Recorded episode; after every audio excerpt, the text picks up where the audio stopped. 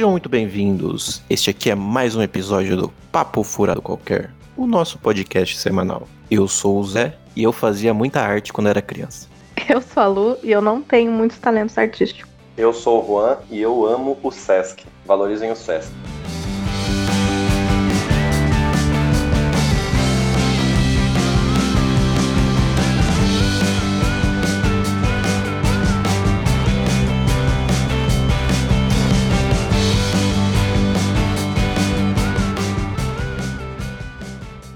Segundo o dicionário, a arte é uma habilidade ou disposição dirigida para a execução de uma finalidade prática ou teórica, realizada de forma consciente, controlada e racional. A designação do termo arte, ela vem do latim, que significa habilidade. É definida como uma atividade que manifesta a estética visual desenvolvida por artistas, que se baseiam em suas próprias emoções.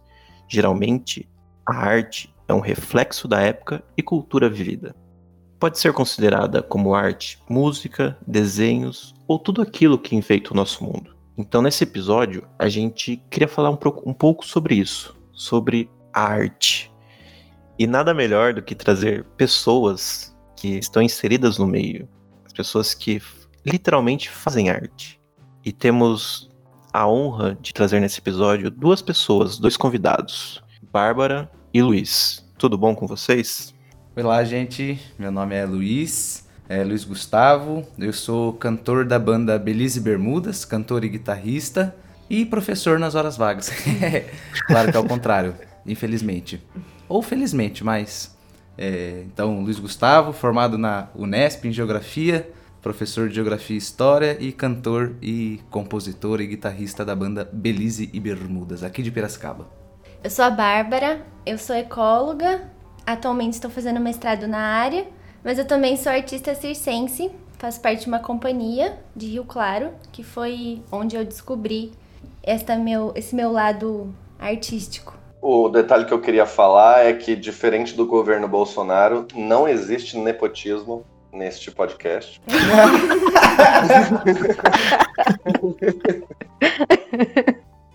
Primeira, a primeira pergunta que eu queria fazer a vocês dois, Luiz e Bárbara, Bárbara e Luiz, como surgiu a arte na vida de vocês e como é ser artista nos dias atuais? Ó, oh, então, Zé, tipo, da minha parte, né, eu desde muito cedo eu me lembro de, de fazer parte de um, de um círculo é, de pessoas, né, próximas a mim que se relacionavam especificamente com a música, com a música de uma maneira muito bonita, assim, era muito é, é, visível o, o, o, as sensações boas que estar no momento com um instrumento, ouvindo uma música, enfim, eram, eram, eram coisas que me deixavam com a simples sensação de, de estar bem, principalmente com a música, como eu disse. Mas eu me lembro, e, e, assim, são aqueles eventos, né, ao longo da nossa vida que a gente lembra estava relacionado a, nesse caso, uma apresentação de teatro. Eu tinha cerca de, sei lá, uns 6, 7 anos. É uma das minhas primeiras lembranças. Eu fui ver uma peça de teatro aqui no Teatro Unimap chamado é, Noneberto Nonemorto, com um cara que inclusive hoje eu, ele era amigo do meu pai, ainda é, né, conhecido tal. E eu lembro que o, o teatro ficou todo escuro e eles acenderam pequenas luzes no, no, no, teto do teatro, assim, parecia um céu todo estrelado e aquilo. Sabe, são esses momentos que você fala assim: Meu Deus, que negócio incrível, né? E são pequenas coisas assim que vão mexendo com, com, com o nosso. Com, a nosso, com o nosso processo formativo, né? E, e nos tornam uhum. mais sensíveis. E num dado momento, quando eu tava ali nos 10, on, 10 11 anos, eu ganhei um violão e comecei a, a aprender a tocar violão, sabe? Naquela coisa muito. É, é, de querer aprender um instrumento tal. E, e, e, nesse contexto, assim, isso já então 2000 e. Início dos anos 2000, já sou de 94, né? Ali quando eu tava na primeira, segunda série e tal. Mas teve um dado momento que eu fiz uma apresentação musical na escola e aquilo foi um negócio incrível, incrível, incrível. Assim, eu subi num palco, eu cantei pro colégio inteiro no teatro do colégio, assim, sabe? Da escola a qual eu, eu, eu, fiz parte a minha vida inteira tal. E isso foi incrível, velho. Isso foi um negócio que eu falei, meu Deus do céu, que que é isso? Que coisa maravilhosa. Foi uma. essa coisa do palco, saca? E isso eu tinha, eu era muito novo, então me me formou enquanto ser humano também, né? Então é, a minha atividade artística, digamos que ela permeia muito com a minha com a minha existência, de quem eu sou. Eu escrevo muito hoje sobre o cotidiano, sobre coisas ao meu redor, de modo que tudo isso fez com que é, é, formasse banda junto com os colegas que também tinham essas sensações, esses sentimentos acerca da música, né? Nem sempre tendo muito aquele incentivo da família às vezes, oh, mas você vai ter que ensaiar 11 horas da noite, amanhã você tem aula 6, 7 horas da manhã, sim, mas é isso. Ah, mas não tá certo, você tem que pensar no estudo. Eu não, uma coisa não invalida a outra. Deixa, sabe, a coisa tentar ir de uma maneira mais fluida, né? Mas aí isso. Então, essa banda meio que form, formamos uma banda que se concretizou de fato, assim, meio que pelo ano de 2009, 2010. É, e a gente começou a fazer cover de reggae, assim. Isso durou até 2014, mais ou menos, 14 para 2015. Aí num dado momento a gente falou assim: "Ah, ficar tocando cover, não sei se tá". E aí foi quando a gente de fato entrou nessa veia autoral aí e estamos e, e agora com a banda, né, eu e mais três colegas estamos com esse projeto que chama Belize e Bermudas, né? Então, falei um pouco sobre esse caminho da arte na minha vida, né? Especificamente a música, ter o teatro, mas é isso, é uma relação muito mais com a música mesmo, sabe? Com a especificamente violão, cantar e, e escrever, compor músicas, né? Juntar poesia com, com, com harmonia, com melodia, enfim. Uhum. É, em relação à minha, à minha trajetória, eu no começo eu disse que eu me descobri lá na, na Cia Passarinhar, que é a companhia que eu faço parte, em Rio Claro, como artista. Mas na verdade eu acho que desde sempre, assim, desde quando eu sou pequena, eu tenho é, apreço por fazer coisas manuais e, e, e, que a gente pode chamar de arte, assim, né? Eu fazia pintura, então eu tava sempre fazendo alguma coisa que eu queria vender pro. para as pessoas, uma forma de ganhar um dinheirinho, ou tipo, eu lembro que faz, fiz um tempo de, de aula de violão, sei lá, bambolê, que são coisas que a gente não, não, não se dá conta, mas que na verdade eles, eles refletem para quem a gente vai ser também, né, no futuro. Então eu, eu descobri o circo quando eu estava na faculdade, em Rio Claro. É, inicialmente esse era um grupo de extensão, e, mas quando eu conheci, eles já estavam fora da faculdade, já estavam num espaço particular, onde tinha eles eram, alugavam para dar as aulas, mas essas pessoas que davam aulas, elas eram pessoas que estudaram na Unesp, né, na faculdade, então foram passando conhecimento de um para o outro, assim, não era nada, é, né, tipo muito formal, vamos dizer assim. Isso é uma prática muito física também, né? Mas eu descobri mais do que uma, uma atividade física, um jeito da gente sei lá, é, é o lugar onde eu conseguia me abstrair de qualquer outra outros problemas e e situações assim que eu tava vivendo no, no momento. E a gente consolidou essa companhia, eu acho que foi em 2016, quando a gente escreveu um projeto pro PROAC, era para aperfeiçoamento artístico. Então a gente estava começando o grupo e a gente falou, bom, a gente precisa de uma de uma formação assim, vamos dizer, um pouco mais consolidada, né? E a gente falou, ah, vamos tentar esse PROAC, que naquele ano tinha aberto. E a gente conseguiu, assim, foi uma surpresa para todo mundo, mas desde então a gente começou a, a entender que a gente tinha para onde chegar, assim, para onde ir, porque nem a gente, na verdade, botava muita fé na gente. E aí, quando as pessoas de fora vinham da aula, vinham da, da oficina, falavam: Não, vocês são bons, vocês podem. Só que é isso, é um trabalho muito difícil, né? Sozinho. Foi assim que a gente consolidou a companhia. E desde então a gente tá dando as aulas, fazendo, escrevendo outros projetos, né? Eu tenho uma pequena pergunta. O que é PROAC? É um programa do, do governo do estado, onde ele financia é, projetos artísticos. Então, ah, o, legal. O programa, a gente faz, é um edital, ele abre esse edital, a gente se inscreve a partir de, de projetos, onde a gente fala o que, que a gente, né, dentro do edital ele diz, ele quer um, é um projeto de, de apresentação, de espetáculo, de aperfeiçoamento artístico. É, mas é um programa de uma de ação cultural, assim, do, do estado de São Paulo, né? Entendi. A Bárbara citou o PROAC e, na verdade, eu acho que isso é um gancho interessante para a gente falar sobre quais são as dificuldades uh, de viver de arte, né? Então o PROAC aí é uma é um mecanismo de financiamento, né, aí do governo do estado de São Paulo, mas eu queria ouvir um pouquinho de vocês. Quais são as dificuldades de se viver como artista, né? É, é no caso, tanto a Bárbara quanto o Luiz têm, eles são artistas, mas eles têm outras atividades que são a, a, a principal fonte de renda deles, porque de fato viver de arte uh, no Brasil é, é bastante complicado. Então, se vocês pudessem falar um pouquinho aí como que como que um artista se financia, como é viver de arte no Brasil, quais são as principais dificuldades, principalmente relacionadas ao lado financeiro. Então, se vocês pudessem compartilhar com a gente um pouquinho algumas ideias sobre isso. Então, é, é, é difícil a gente falar também de uma forma geral, sendo que o que a gente vive é uma, é uma perspectiva minha e do gosto do que a gente vai dizer, né? E eu vou tentar trazer um pouco também da perspectiva da companhia inteira. Mas o que a gente sempre frisa, assim, é que dentro da companhia a gente tem perspectivas diferentes. A realidade de um e de outro lá é diferente já, sabe? A gente é em, em seis pessoas, atualmente entrou mais uma pessoa na companhia. É, acho que eu e mais um, eu e o Plínio, a gente tem trabalho. Na verdade, todo mundo tem trabalho fora ao ofício né, da, da, da arte, assim, circense no caso. É, mas eu acho que e, no geral, na, na, nossa área da, da arte circense, uma forma de, de se manter financeiramente, no nosso caso a gente dá as aulas, né? Então, ter o espaço físico e conseguir manter essas aulas como forma de renda é uma coisa, mas que também é, é muito difícil porque depende muito de, de ter aluno, de de ainda mais o nosso que são equipamentos aéreos, né, que é o trapézio, tecido acrobático, lira. E são coisas já muito diferentes, assim. Então a gente tem que ter um jeito de atrair as pessoas para se interessarem naquilo, o que naturalmente acontece, porque é uma coisa super diferente.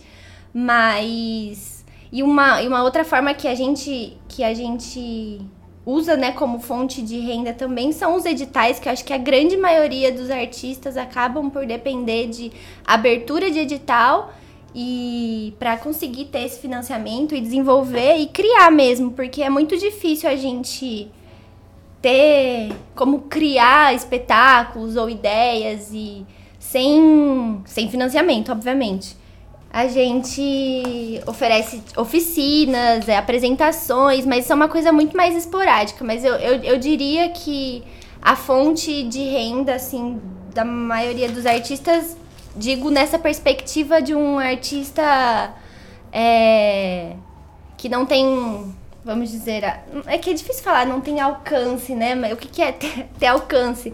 Mas que vive nessa realidade que a gente vive, assim, eu acho que é edital. Então a gente depende é muito da abertura ou não desses, desses pro, programas que são do, ou do estado ou federal, assim, né? Mas para nossa realidade acontece mais federal e na verdade municipal também, que, que a gente até chegou a também ganhar um edital municipal em Rio Claro. Mas eu acho que nessa perspectiva do artista circense acaba sendo, sendo isso, assim.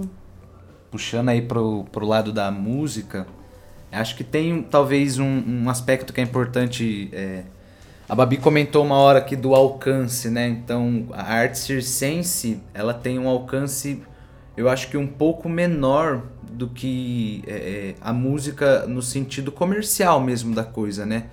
Então na TV a gente vai ver muito mais, sei lá, é, shows ao vivo do que sei lá, uma apresentação de uma companhia circense, por exemplo. Agora aqui que a gente tem visto, né, por conta do distanciamento, enfim, é alguma, o Sesc tem promovido, o Rua citou o Sesc no, no início aí do programa, né?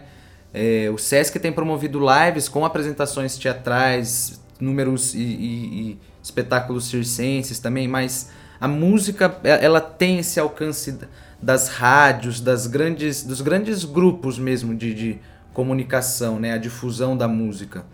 Então, é, é, é, já, é, já estamos falando de um outro lugar, digamos assim, né?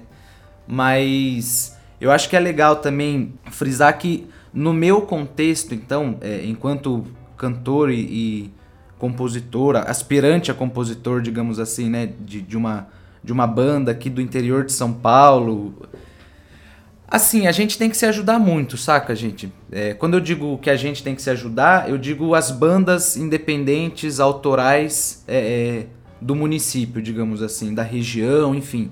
É, mas é, é, as coisas funcionam muito dessa forma.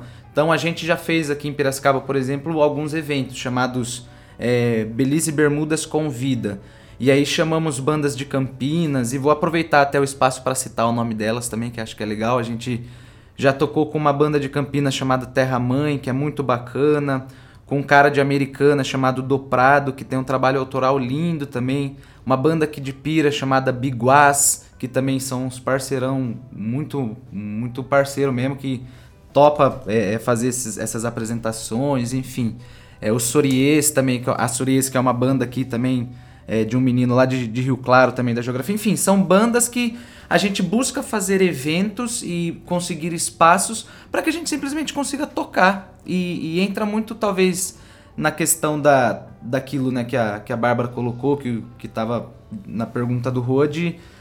A gente não extrai uma renda fixa de, dessa, dessa atividade. É, e isso dificulta também o processo de você é, se dedicar de uma maneira mais integral a ela, né? Então, é, dentro da nossa realidade, eu sou professor de Geografia e História em, em duas escolas. É, o Vinão, que é o baixista, ele trabalha com...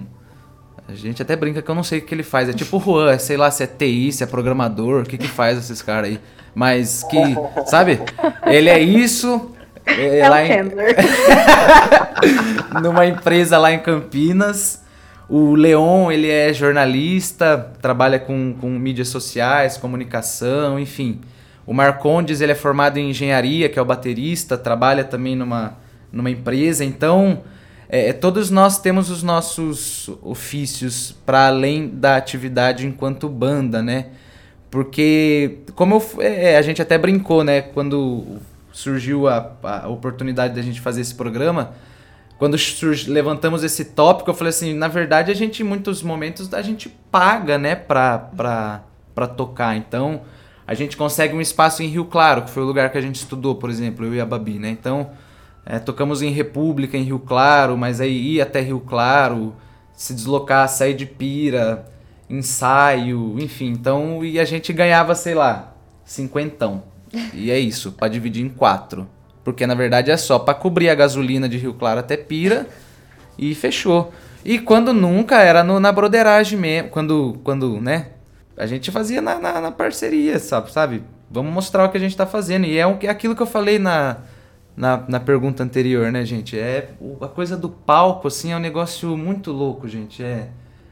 E assim, eu tive poucas. Nós, enquanto banda, tivemos algum, algumas, não muitas, né? Mas enquanto banda autoral, é, isso a partir então ali de 2016, enquanto Belize e Bermudas, a gente conseguiu tocar no Engenho Central aqui em Piracicaba, no, no esquenta da virada cultural. Então a virada cultural é de sábado para domingo, né? A, a, virada cultural do, do estado de São Paulo. E a, a, o esquenta da virada foi de sexta para sábado. Então a gente tocou no palco da virada cultural. Tipo, num evento é, é, é prévio, digamos assim, numa preliminar, mas foi muito da hora, velho. Estrutura, o palco gigantesco.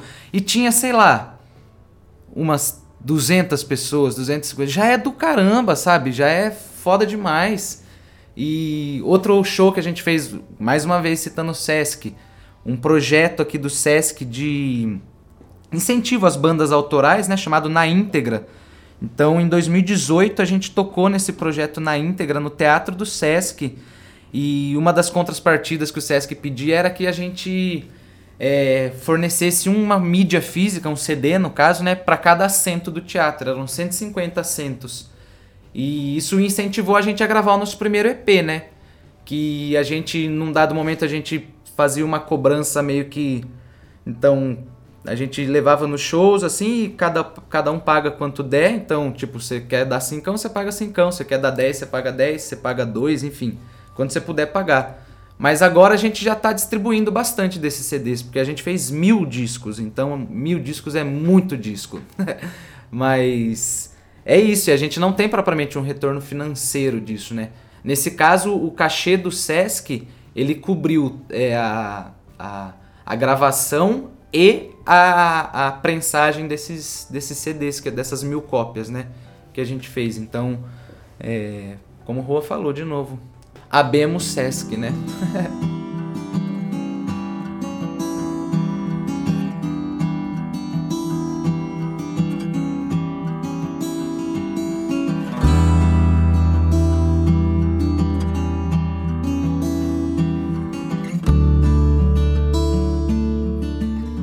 Eu acho que um link interessante que dá pra gente fazer, quando a Bárbara falou, por exemplo, uh, de que grande parte dos artistas uh, dependem de editais e etc. Né? Depende, dependem de uma estrutura que o Estado organize, e por Estado entenda todos os níveis de Estado, para que a arte possa ser financiada. É, então a gente percebe que a arte ela ela tem uma grande dificuldade de se autofinanciar, assim, vamos dizer assim, dentro de uma lógica de mercado comum, né? Então as pessoas por terem interesse em arte, elas consomem arte, elas pagam por isso e elas financiariam isso. Essa lógica do mercado comum, que funciona para um engenheiro, funciona para um vendedor, ela não funciona para o artista.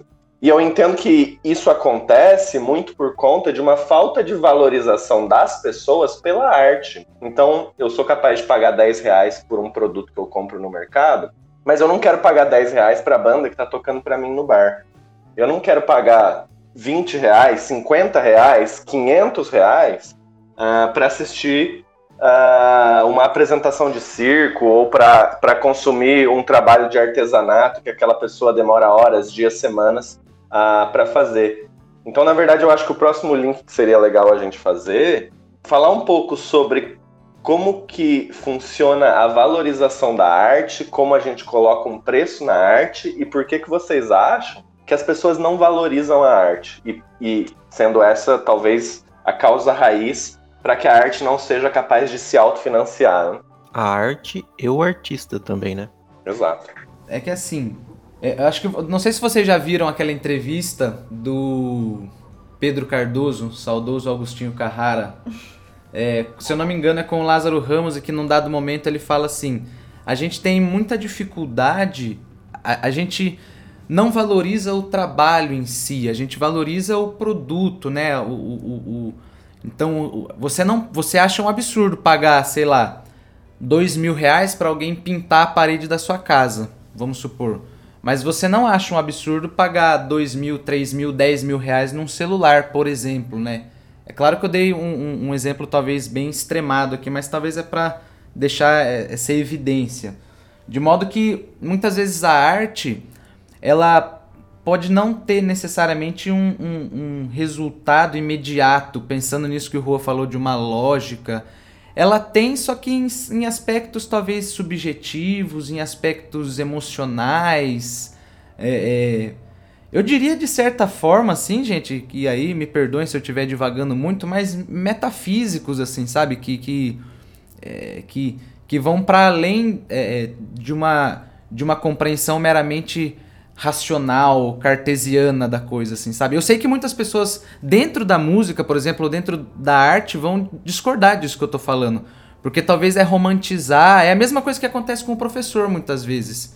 Tipo assim, ah, a docência é, é, é, um, é uma é um dom, né? Não, velho, não tem dom nada, não. Você tem que estar tá ali o dia, inteiro, o, o, dia a dia com a meninada, você tem que é, preparar a prova, você tem que soltar nota no sistema, e diário de classe online, e diário de. Saca? Então, é, é, eu entendo que talvez essa romantização, quando eu digo desse aspecto, entre aspas, ou sem aspas mesmo, mais metafísico, assim, é, da, da coisa. Da onde a arte ela, ela se encontra dentro dessa questão de, de preço, né? Porque já tem uma, tem uma banda que chama El Effecto que fala assim: duas coisas bem distintas. Uma é o preço, outra é o valor. É. Quem não entende a diferença, pouco saberá da dor.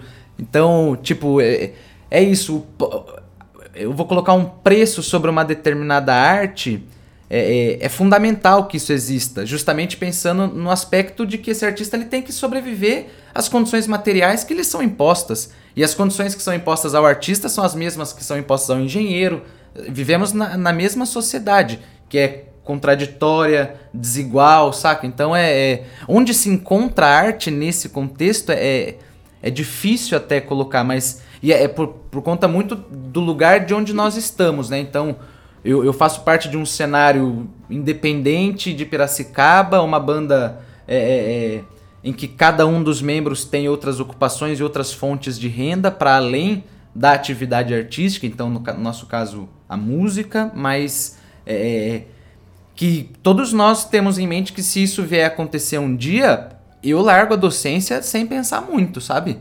No, a partir do momento que eu me, me deparar com uma situação em que, pô, olha, que nem eu vou dar um, um, um, parecer da nossa banda pensando justamente nesse aspecto do preço, da, da, de, de você fazer com que o seu produto fonográfico, então o, o seu, a sua música, ela seja rentável.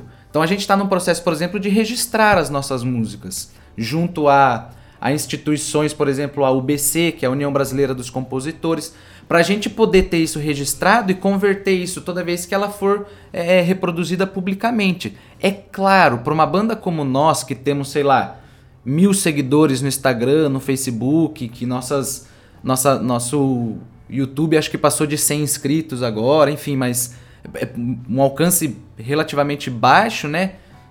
Como que a gente faz isso ser rentável sei lá, vou viver um mês com shows que a gente faça, né? Que agora seriam lives, enfim, mas é, com, com apresentações, com venda de produtos, então seria, sei lá, roupa, CD. Percebe que tem que ter uma estrutura para que tudo isso aconteça. E a gente está começando agora, então, com esse registro das músicas, junto com uma, com uma turma aqui de Pira, chamado A Música Vive, enfim, que eles estão dando essa força pra gente e tal para tentar fazer com que as nossas músicas então elas sejam rentáveis e aí que isso gere um, um retorno monetário mesmo, né? Mas agora eu pensando assim em relação a essa diferença da música, por exemplo, e de uma apresentação circense. Vamos dizer, a gente, eu e o Gusto, assim, conversando de, por exemplo, ah, se alguém chama o Belize Bermudas para fazer uma apresentação, eles vão dar um preço. A gente, por exemplo, o nosso preço, se a gente for pensar em valor assim, é muito Sim. mais alto. Porque a gente também precisa, por exemplo, de uma estrutura física muito distinta do que a música, por exemplo, né? Ou até mesmo da, da, do, da preparação para pendurar aquilo. A gente precisa é, contratar, como é que chama? Andaime, escada, sei lá. É, pega a cadeirinha de segurança, põe isso, põe aquilo. São coisas que também, tipo, demandam um esforço que muitas vezes as pessoas que, por exemplo, contratam a gente não colocam em xeque, assim, sabe? E são vocês mesmos que e fazem. São a gente, é, a gente não Gaspar tem... sobe no andaime Sim, e fizeram Gaspar, o curso. Nath, é, exato. a Mai, eles são todo mundo ponta firme, assim, tipo, meu, é isso que a gente tem que fazer. E é isso, a gente tem que fazer antes de uma apresentação, que também é um desgasto físico, sabe? Então, uma coisa que a gente não, não, não... É difícil quantificar, assim, né? Tipo, ah, isso vale, isso não vale. Vou dar um pitaco aqui, tá? Não sou artista, não tô no meio, mas eu sinto muito a valorização do artista como uma construção histórico-cultural, né? Se você vai lá no passado, as profissões honrosas, entre aspas, eram engenheiro, engenheiro até veio depois, mas era advogado, médico, ponto final. E o artista estava ali no último lugar, né? O artista era a escória da sociedade, né?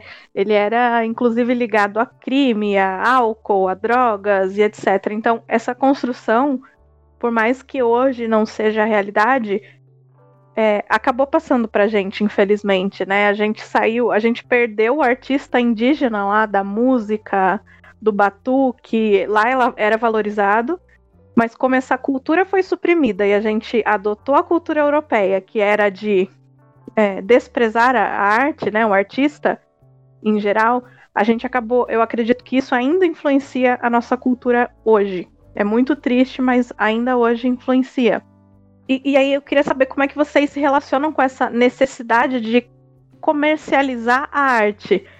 Né? É claro que todo mundo precisa viver, precisa ganhar dinheiro numa sociedade, mas eu vejo muitos artistas que gostariam muito de fazer a arte pela arte e não podem porque precisa, tem essa necessidade de comercializar, de, de virar mesmo uma profissão rentável, como vocês falaram, né?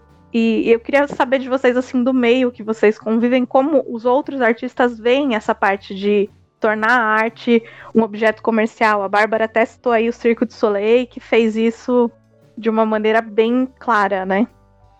A, a, a Cia Passarinhar, ela tem uma grande dificuldade nisso, assim. Acho que esse é um ponto muito crucial nosso, porque a gente brinca. Se alguém for, por exemplo, num espetáculo nosso, em alguma apresentação, ou propriamente numa aula, assim, a gente sente das pessoas que as pessoas gostam, que as pessoas querem ver, ou enfim.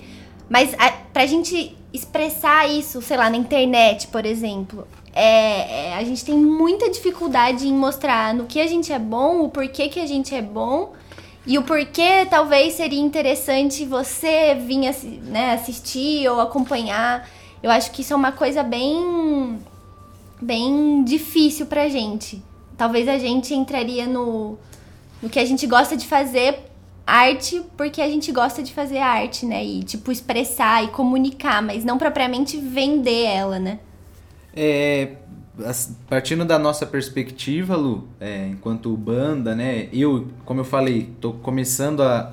Quero me aventurar mais nessa veia de compositor e até usando esses termos já, já que estamos falando de comércio, enfim, o nosso produto, a música enquanto um produto, né, que a gente tem aprendido um pouco com essa. Eu citei agora a Música Vive que tem nos auxiliado, né? A Música Vive é um selo uh, de artistas aqui de Piracicaba que tem apoiado alguns artistas. Então, o Maicão, que é um artista aqui de Piracicaba que vai lançar uma música.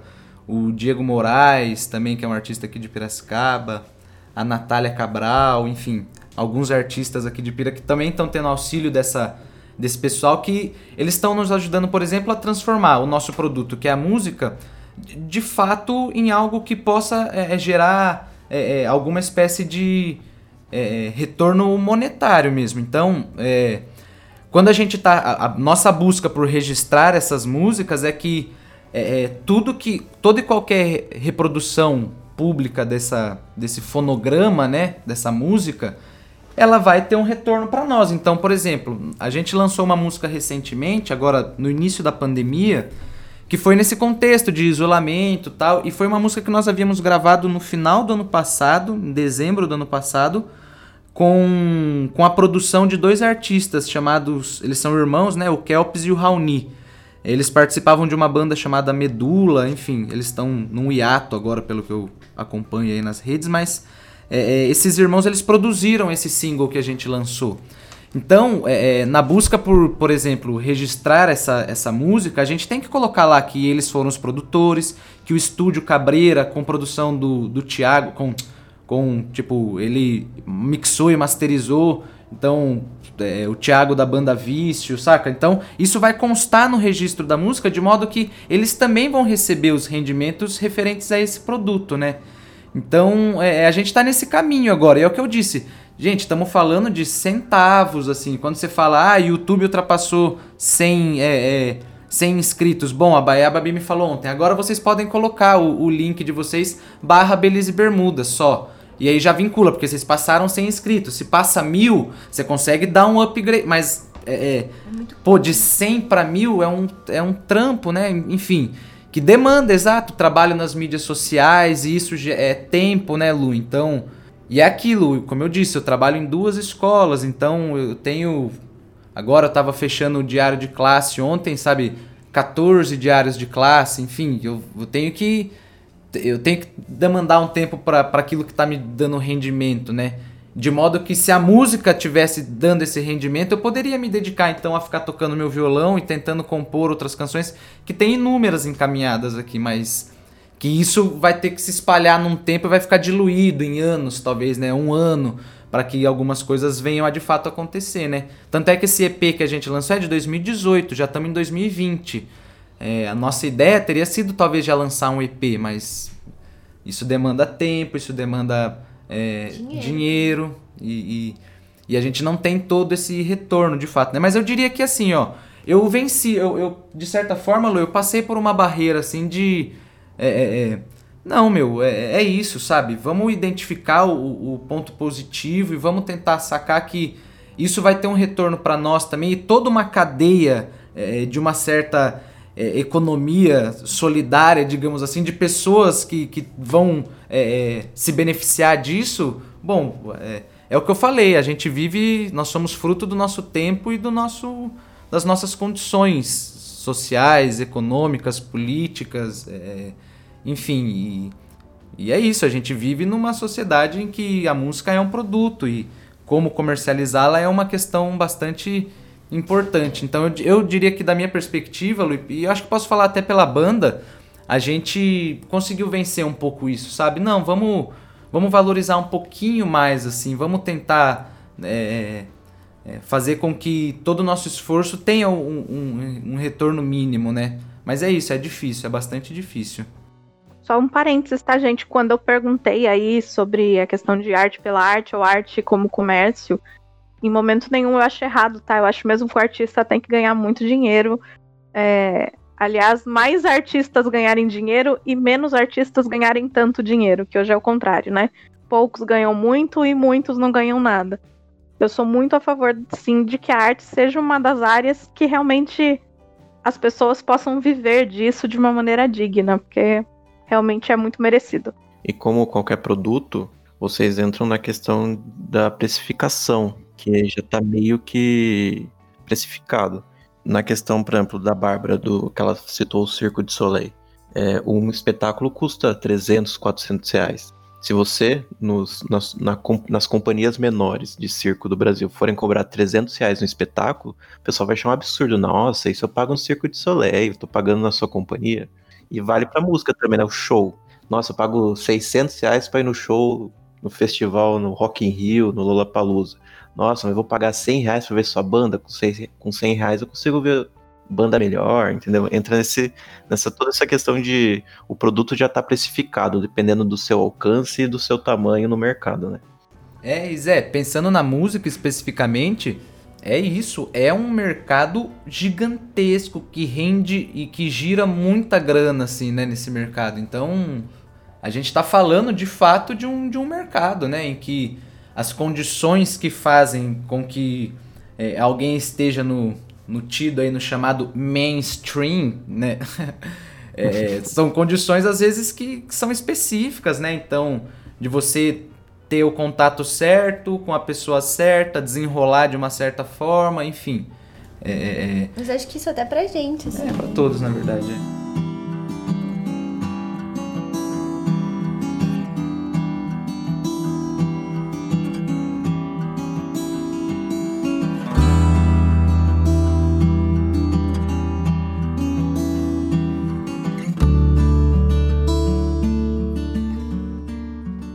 Acho que uma puxada que eu queria fazer. Ah, quando a Lu foi, foi começar a fazer o comentário dela, ela falou: Eu não sou uma artista. E, e é interessante, né? Porque ela diz isso e a gente estava falando justamente sobre esse contexto da valorização da arte, como a gente faz as pessoas apreciarem a arte. E eu entendo a Lu como uma artista. Para mim, a Lu claramente é uma artista, né? A artesanato é uma arte, mas é, eu acho que existe uma própria dificuldade talvez, do artista, pra, das pessoas para se reconhecerem como artista, sabe? Se eu faço um trabalho manual na minha casa e vende, e vendo, eu sou um artista, né? Uh, eu acho que isso tudo está interligado, sabe? Uh, como que as pessoas colocam um preço na arte, se talvez elas próprias não consigam se reconhecer como artista ou reconhecer o trabalho que elas fazem uh, como arte, então, isso tudo vai, ger vai girando essa roda de que é quase constrangedor cobrar determinado preço sobre a minha arte. Afinal de contas, eu não sou um artista. Eu não sei se eu estou viajando um pouco na ideia, mas. Uh, e Lu, se você quiser comentar um pouquinho, mas uh, larga a mão de ser boba, você é uma artista. Cara, é, eu vou, vou, te. Não é me justificando, não, mas eu vou tentar explicar o porquê que eu não me reconheço como artista eu sempre fui muito apaixonada por arte, desde pequena, assim. Eu não vivi num meio, por exemplo, meus pais não são pessoas de muita música. Eu nunca vivi nesse meio, mas sempre foi um meio que me, muito me encantou. Por exemplo, é, eu vou num show, eu fico lá pasma com as pessoas tocando. Eu vejo os vídeos da Bárbara no Instagram. Gente, meu Deus, olha aquilo, falo, caramba, que maravilhoso uma pessoa conseguir fazer uma coisa dessa, sabe? Então, quando eu olho para minha capacidade artística, que não sei se as pessoas sabem aí do podcast, mas eu faço crochê, basicamente. Eu faço bichinhos de crochê, né? Que é uma técnica chamada amigurumi. E, e aí eu não consigo reconhecer isso como arte, mas o Juan tá certo, né? É um trabalho manual que provavelmente é uma arte. E talvez eu não consiga reconhecer isso pelo patamar que eu coloco os artistas na minha cabeça. Então, artista para mim é uma coisa, uma pessoa que faz uma coisa extremamente extraordinária e que eu não tenho a menor capacidade de fazer. Eu sinto a arte assim como uma coisa muito admirável, mas que não é muito tangível no, assim no meu dia a dia. Lu, fazer amigurumis é uma coisa absolutamente intangível para mim. ah, boa. Então, e eu acho que na verdade não é nenhuma, tipo, fazer algo extraordinário, né? Eu acho que vai muito da intenção também que você faz o negócio, sabe? Não sei necessariamente se é tipo. E é muito relativo o que é para um, o que é pro outro, né? Sim, essa é a graça da arte, na verdade, né? A, a arte tem o poder de uma peça de arte ser diferente para cada um que olha para ela, né? Seja ela um, um número de circo, seja ela uma música, é, são é, esse é o grande poder da arte, né? A, a arte, ela causa. É, é, é eu, eu, eu, definitivamente não vou saber definir o que, o, o que define algo como arte e o que define algo como não arte, tá? É, mas ela, de fato, tem essa subjetividade, essa coisa intangível uh, que, sei lá, para muitos um, um, quadro em branco com um risco é, é arte e ele vai uh, ela vai transmitir uh, sensações e, e, e, uma ideia e, e, vai causar algum efeito numa pessoa e na outra não. E porque não causa esse efeito em outra pessoa, não significa que aquilo não seja arte, entendeu? Então, uh, é isso, sabe? Um risco vermelho num quadro branco pode não significar absolutamente nada para a grande maioria das pessoas. Uh, mas para algumas pode significar algo muito profundo. Então, é, enfim, como, como a gente define isso? Para mim, tudo é arte. E eu sou dessas também, eu acho tudo arte, assim. Eu vejo, por exemplo, meu sobrinho, ele tem quatro anos agora. Tudo que ele faz eu acho incrível. Os desenhinhos lá de criança. E, e é curioso, né? Eu tenho essa percepção externa só da arte. E nada que eu faça eu consigo reconhecer assim como essa coisa tão maravilhosa que eu acho que é uma peça de arte. É, por exemplo, dentro da, da música, é, eu, eu tô até com um livro aqui na mão que eu já aproveito para recomendar, chama O Som e o Sentido, é, de um cara chamado José Miguel Wisnik. Chama O Som e o Sentido, uma história, uma outra história das músicas, né? É, e ele fala muito desse. E aí, mais uma vez, puxando especificamente para música, para tentar da música chegar na arte, enfim, né? Nessa, nessa ideia que a gente está tentando não classificar aqui, mas enfim, trocar essa ideia sobre como defini-la, enfim, como essa é essa necessidade cartesiana nossa, né, meio de, de colocar cada uma cada coisa na sua caixinha e enfim, mas assim nesse livro, é, é, inclusive ele um dos capítulos iniciais ele cita exatamente essa questão metafísica que eu coloquei, o som e o sentido, né? Então, é, é, e tem uma música que ele cita nesse livro que eu não vou me lembrar o nome agora, mas ela é tipo o nome da música é 4 minutos e alguns segundos, assim é. E são 4 minutos e alguns segundos que o cara ele senta no piano, ele abre o piano, ele começa a apresentação e ele não toca nada. Essa é a música. E aí é meio que um debate sobre, afinal, então o que é, né?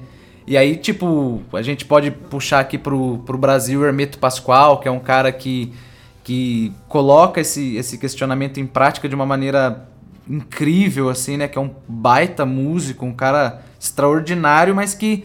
É, onde se encaixa, então, né? Então talvez entre nisso. É, todas essas expressões que se, que se propõem ou não, mas que alteram o sentido das das coisas na nossa realidade, a nossa percepção sobre o que está à nossa volta, me parece que, que é música. Então, é, os ruídos aqui que a gente ouve no centro de Piracicaba, quando um ônibus sai do terminal central, é, pode ser considerado um, um, uma música, assim. Mas é, é bastante complexo isso, né? Nossa, acho que você definiu, é mais ou menos isso que eu sinto. Eu só consigo colocar na categoria de arte aquilo que tem. Eu tenho essa, essa transcendência em relação à coisa. Então, é uma apresentação, uma peça, uma música, um quadro. Eu normalmente coloco arte nessa, nessa categoria mais metafísica da coisa. E não necessariamente está certo, né? Provavelmente está errado. É, a gente estava comentando, a gente comentou um pouco aí sobre essa questão da valorização da arte, o que, que as pessoas consideram arte, o que as pessoas não consideram arte. E eu acho que há bastante também uh, um preconceito com o artista, né? Tem, há muito enraizada essa ideia, e eu, eu sinceramente não sei dizer uh, se isso é só no Brasil. Eu, na verdade, eu tenho certeza que não é só no Brasil, mas aqui isso é bastante intenso essa ideia do artista vagabundo, maconheiro, esquerdista, comunista, não faz nada, que parece uma. Assim, é, é absurdo, mas é, é, uma coisa muito enraizada numa, numa, numa parte da população, né? De não dar valor para a arte, ter um absoluto preconceito em relação à arte e, e, e jogar essa ideia uh, de que artista é necessariamente de esquerda, e é, a, a gente sabe que a realidade eu acho que um ponto é como lidar com isso e por que, que vocês acham que isso acontece. Bom, eu vou falar da, da minha perspectiva, assim. É, eu, no, num, num, dado momento do programa, eu cheguei a comentar, né, dessa, desse aspecto do âmbito familiar, assim, disso ser muitas vezes. Então, ó, vou dar um exemplo. Quando eu tinha. É, é, eu, eu disse, né, da, enquanto banda, a gente tinha. É, antes da gente ter o projeto autoral como Belize Bermudas, nós éramos os mesmos, nós quatro, né, os mesmos integrantes, fazíamos, tivemos uma banda chamada Esboço. E era uma banda que ela se propunha a fazer cover de reggae, a gente dava uma roupagem diferente a um, algumas músicas MPB, então, sei lá, Chico César, Caetano, mas tocava também Nat Roots, Bob Marley, Soulja, enfim, bandas de reggae, MPB, é, música brasileira. E é, nesse num dado momento a gente foi a gente teve um certo êxito assim no âmbito regional digamos assim né? A gente chegou a tocar em é, fomos em Limeira Santa Bárbara do Oeste Americana Rio Claro aqui em Pira. Fomos para ah meu Deus como que é o nome da cidade que a gente foi? Jardinópolis? Não não é Jardinópolis mas uma cidade próxima a Ribeirão Preto que a gente foi fazer um show lá é, é, numa casa de show, enfim. É, é, mas esse exemplo que, que a gente foi para essa cidade próxima a Ribeirão Preto, tipo, eu, tinha 18 para 19 anos, o Leon tinha 19, pegamos o carro dele e montamos todo mundo, fomos e voltamos, sabe? Duas horas e meia de, de carro na Washington Luiz, saindo 7 horas da noite e chegando 4 e meia da manhã aqui em Piracicaba, sabe? E, e e aí às vezes a turma pega mal, né? Fala assim, porra, mas você não tá, não tem, não tinha que ir pra faculdade, que não sei o quê. Não, mas eu tô dando corre, vai dar certo, saca? Então, mesmo fazendo isso, teve um ano que a nossa banda chegou a fazer 34 shows enquanto cover, né? 34 shows em um ano. 34 shows em um ano é quase todo final de semana que a gente fazendo uma apresentação, sabe? E isso eu tava no meu primeiro ano da faculdade, então é, era mas é isso, tipo, é, foi o período que a gente conseguia extrair uma, uma certa renda, digamos assim, né? Porque aí era show em barzinho, show em, é, é, em casa de show, então que... Então a gente chegou a abrir, por exemplo, para uma banda aqui chamada Maneva, uma banda aqui em Piracicaba, que é relativamente grandezinha. A gente tocou numa casa de show de Limeira chamada Kingston, que tocou NX, é, NX0 não. Acho que NX0 também, mas é, Dead Fish, CPM 22, quando do início da carreira dessa banda, dessas bandas, né? Enfim, então a gente fez parte. E aí tinha um pouco isso, saca, Rua? De tipo, pô, você passou na Unesp aí, agora você vai continuar querendo insistir em ficar voltando todo final de semana para fazer show com a sua banda. Aí você vai para Tipo, aí olhava assim, né? Ainda é geografia, né? Vai virar professor depois. Tinha um pouco, por uma parte da turma, assim, né? É, até de parentes mais distantes também, que. Ah, mas você vai virar professor e músico? É. E aí? Ah, mas você não vai querer dar aula em escola pública, né? Não, se pá que eu vou, sim, porra. Eu me formei numa instituição pública, o mínimo que eu tenho que fazer é lecionar por uma escola pública durante pelo menos uma parte da minha. Enfim, mas aí já entra em aspectos, né? Outros. Outros. Mas é um pouco isso, Rô. Eu passei um pouco por isso, assim, tipo. Mas eu vou, só para encerrar é, essa fala, assim, eu, eu consegui é, mudar muito essa perspectiva justamente por conta dessa formação que eu tinha quando na faculdade eu morei com um cara que era da sala da Babi, né, com o Joey, que ele é filho da Alzira Espíndola. A Alzira Espíndola, ela é irmã da TT Espíndola, que enfim, são musicistas, é, compositoras já consolidadas no cenário nacional, assim, sabe? E quando eu morei com ele, eu tive uma outra perspectiva acerca do que é viver de música, pensando em é, é edital, pensando que não é esse artista, não é, pô, só a Ivete Sangalo ou Paul McCartney ou não, velho, sabe? Não é, não é só o Circo de Soleil, não é só as grandes companhias de dança, não é só o Bolshoi. Não, tem uma gama de pessoas que compõem é, esse segmento que não estão nesse patamar, não estão nesse, né, né, enfim, com esse alcance, com esse financiamento, mas que também estão extraindo dali a sua a sua, a sua, o seu sustento, saca?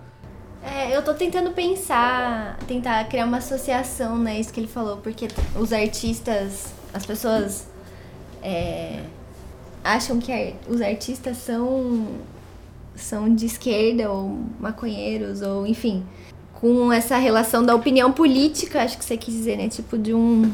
dos artistas em relação a. Mas eu, eu não sei exatamente assim. Porque eu não sei se é pelo fato da, da, da, arte ela sempre estar tá relacionada ao entretenimento também, e se isso pode estar tá vinculado a alguma coisa meio festa, é tudo festa, é bagunça, é bebida, é drogas, né?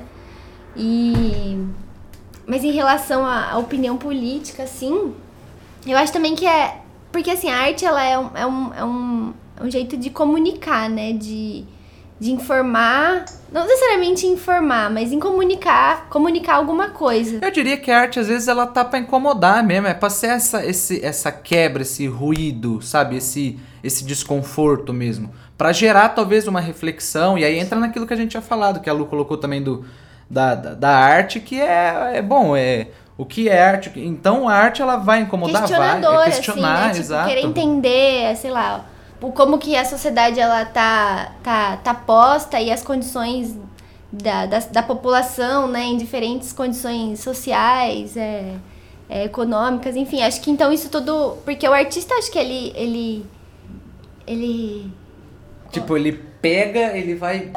É, ele vai processando. estudar, processar, tipo, acho que essas. As, as situações diárias do, do, das pessoas e da própria pessoa, assim, né, em si. Então, acho que isso torna, traz questionamentos da, da nossa vida e da vida do mundo e que isso faz, consequentemente, traz essa, essa visão mais, é, sei lá. Acho que eu disse, disse e não falei nada. É, eu senti que a Bárbara quis dizer, se eu estiver errada, você me, você me corrige, Bárbara. Mas eu senti que você quis dizer que talvez o artista tenha uma sensibilidade social maior e por isso as tendências esquerdistas. Porque ele pensa mais sobre isso também, eu acho, né? Ele tem, tem mais, mais chance de refletir sobre isso, eu acho.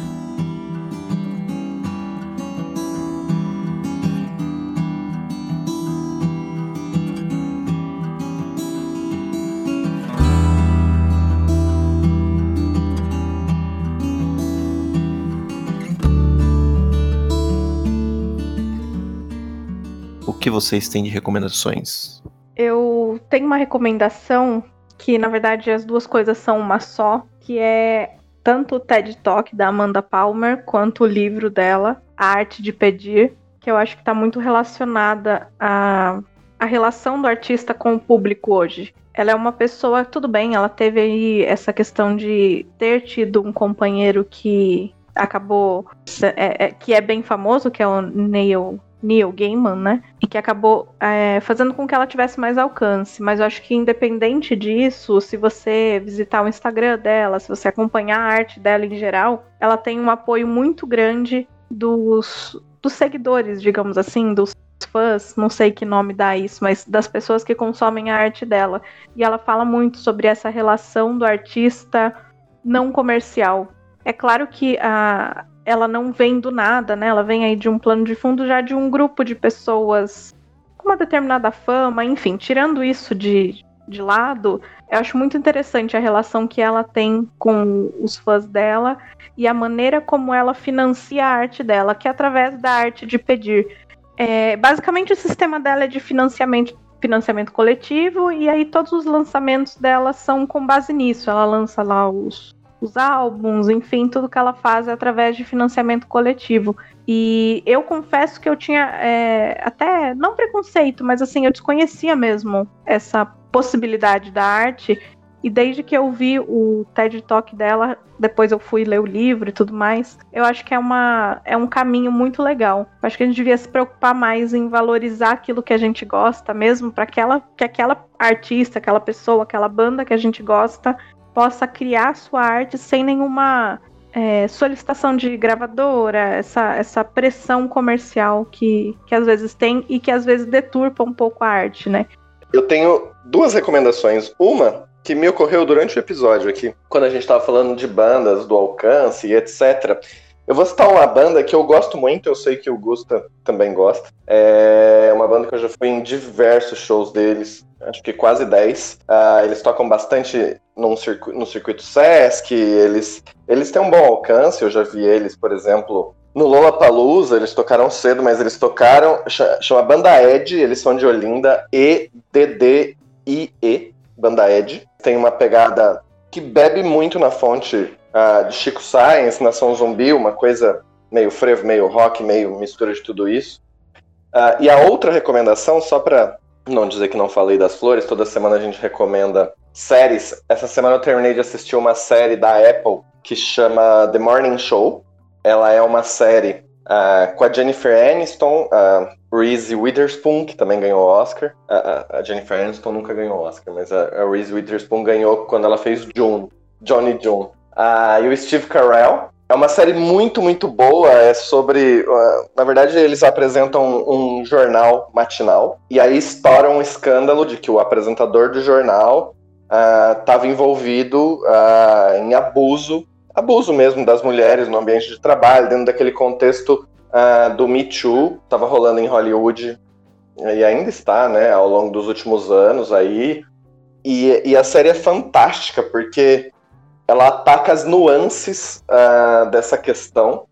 Isso foi uma coisa, uh, essa, esse tipo de prática foi uma coisa construída ao longo de décadas e os caras nem percebem o que eles fazem, assim, sabe? E a, e a, série, ela é muito... Ela é feita por mulheres, ela é, ela é muito detalhista, ela é muito... É, ela ataca, de fato, as nuances, e o final é fantástico. Assistam, é muito boa. The Morning Show. Eu queria só comentar uma coisa, Rua, que você falou, ah, e o Gusta gosta desta banda, mas quem apresentou a banda Ed para o Gusta fui eu, ok? Só um, uma observação aqui. Obrigada, de nada. É... Agora, as minhas indicações. É... Obviamente, eu vou indicar as redes sociais da Companhia Passarinhar. É... Só citando que eu não disse, a Companhia Passarinhar, ela faz... quem faz parte é o Gaspar, a Maia, o Plínio, a Nath, a Paulinha, que entrou recentemente, e eu. Somos em seis pessoas. E desde o, quando começou a pandemia, a gente começou a se reinventar e fazer alguma, algumas aulas com algumas é, atividades que envolvem a, o circo. Então, o nosso YouTube e o nosso Instagram, eles estão com algumas aulas e algumas dicas de tanto de confecção de malabares até aula de bambolê, parada de mão, enfim. E a outra eu vou indicar um filme que eu assisti recentemente, numa plataforma de streaming que chama Mubi. É um filme, ele chama Pendular. É um filme brasileiro. Que acho que é muito legal trazer ele também para esse tema, porque é um filme que fala sobre a vida de um casal, de uma mulher e de um cara que os dois vivem da arte. Ele, é, ele faz esculturas e ela é dançarina. E eles moram num galpão onde eles fazem o trabalho deles lá e ao mesmo tempo eles moram. Então fala um pouco do processo criativo, de como as coisas acontecem, elas E elas se permeiam tanto da relação como do trabalho. É bem legal esse filme, recomendo. É, a minha, as minhas recomendações, né, para eu vou aproveitar o espaço, né, que o, o Zé, a Lu, o Juan estão dando aqui pra gente trocar essa ideia, enfim, do podcast em si, né, pra, pra fazer uma, indicar algumas bandas aqui, eu vou me, me pela quantidade de bandas eu vou me ater, me ater só a isso. Mas eu queria recomendar então, primeiramente Belize Bermudas, né? Então sigam aí nas nas plataformas Spotify, YouTube, Instagram, Facebook. É só procurar Belize Bermudas. Então não tem o E do meio, né? A banda, a, o, o arroba é arroba Belize Bermudas. Tudo junto, não dobra o E, né? Belize e Bermudas, não. É Belize Bermudas, tudo junto. Então a gente lançou um clipe recentemente, né? Que tá no YouTube. A gente tá no processo de subir ele pro, pro Spotify aí, acho que talvez próximo setembro, outubro a gente consiga estar tá colocando ele no Spotify também, fazer meio que um segundo lançamento. Mas a gente lançou o clipe no YouTube, então, da música Embaça, que foi produzida pelo Kelps e pelo Raoni, né? Que são esses, esses irmãos que faziam parte da banda Medula. É, foi mixado e masterizado pelo Thiago, da banda Vício, no estúdio Cabreira. Então, deem essa força lá, assistam o clipe. A gente gra gravou o clipe totalmente à distância, nessa temática quarentenado já, então a gente pediu para amigos, colegas fazerem alguns takezinhos, vídeos nas, nas próprias casas, né? E a gente fez uma edição, enfim, tá lá no YouTube. E aí as outras dicas, assim, eu vou dar de maneira mais sucinta, mas eu quero citar algumas bandas aqui desse cenário é, autoral e independente aqui de Piracicaba e região, né? Então, é, além da Belize Bermudas, né, que é a banda da qual eu faço parte com o Vinão, tocando baixo, é, o Leon guitarra e cantando e o Marcondes, Marcos Vinícius na bateria.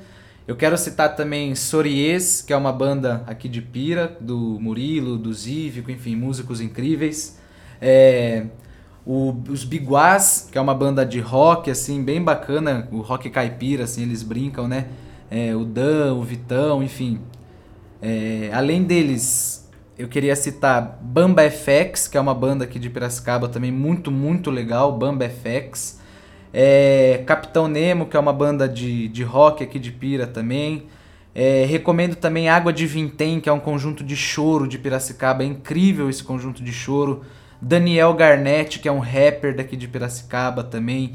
Em Limeira tem uma banda chamada Cigana, que é incrível.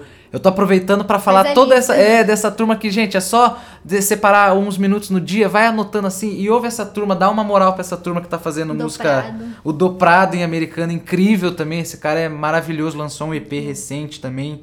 É, enfim, são esses nomes aí, Terra Mãe em Campinas, About a Soul, Earlier em Americana.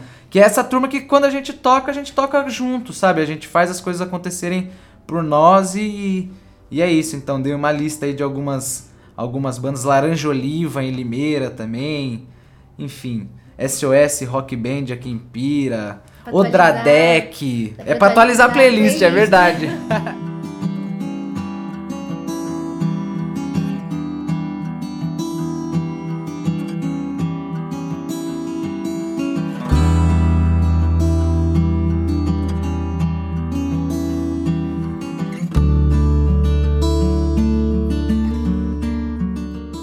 Amo-te amadoramente, amargando armações ardentes, antenadas aos astros, às auras. Arrepio-me assim ante ao amor. Ai. E com esse poema, a gente encerra o episódio de hoje. A gente queria agradecer a presença da Bárbara, do Luiz. Obrigado pela presença, por aceitarem o convite. É, o nosso, nosso podcast está inteiramente aberto para possíveis retornos Valeu, turma. É, eu queria agradecer, eu tô feliz demais mesmo, adorei participar. Quando o Rua falou da possibilidade, a gente ficou muito feliz mesmo. E é isso. É, valeu, parabéns pelo trampo para vocês três, tá, tá fino demais. E é isso aí, vamos em frente. Sigam Belize Bermudas, fora Bolsonaro e vai Corinthians. eu também queria agradecer vocês por, pela oportunidade da gente falar um pouquinho da, da Cia Passarinhar e da Belize, de arte, chegar em, em outras pessoas. E um beijo para todo mundo, um beijo para Passarinhar, meus amigos queridos e fora Bolsonaro, né? Não tem como. Só para o pessoal que estiver escutando, tudo que foi falado, redes sociais, canal no YouTube, vídeos, vai estar tá tudo linkado na descrição do episódio. E a gente vai colocar uma apresentação da companhia da, da Bárbara no nosso Instagram. Quem quiser prestigiar vai estar tá postado lá. E no final do episódio vai ter uma palhinha da, da banda do, do Luiz, do Gusta, com a nova, a nova música de trabalho deles em base. É isso, um abraço, um beijo e até o próximo episódio. Tchau, tchau. Tchau, tchau. Tchau, tchau. Não desliguem ainda que vem musiquinha. Tchau. Au revoir, Xoxana.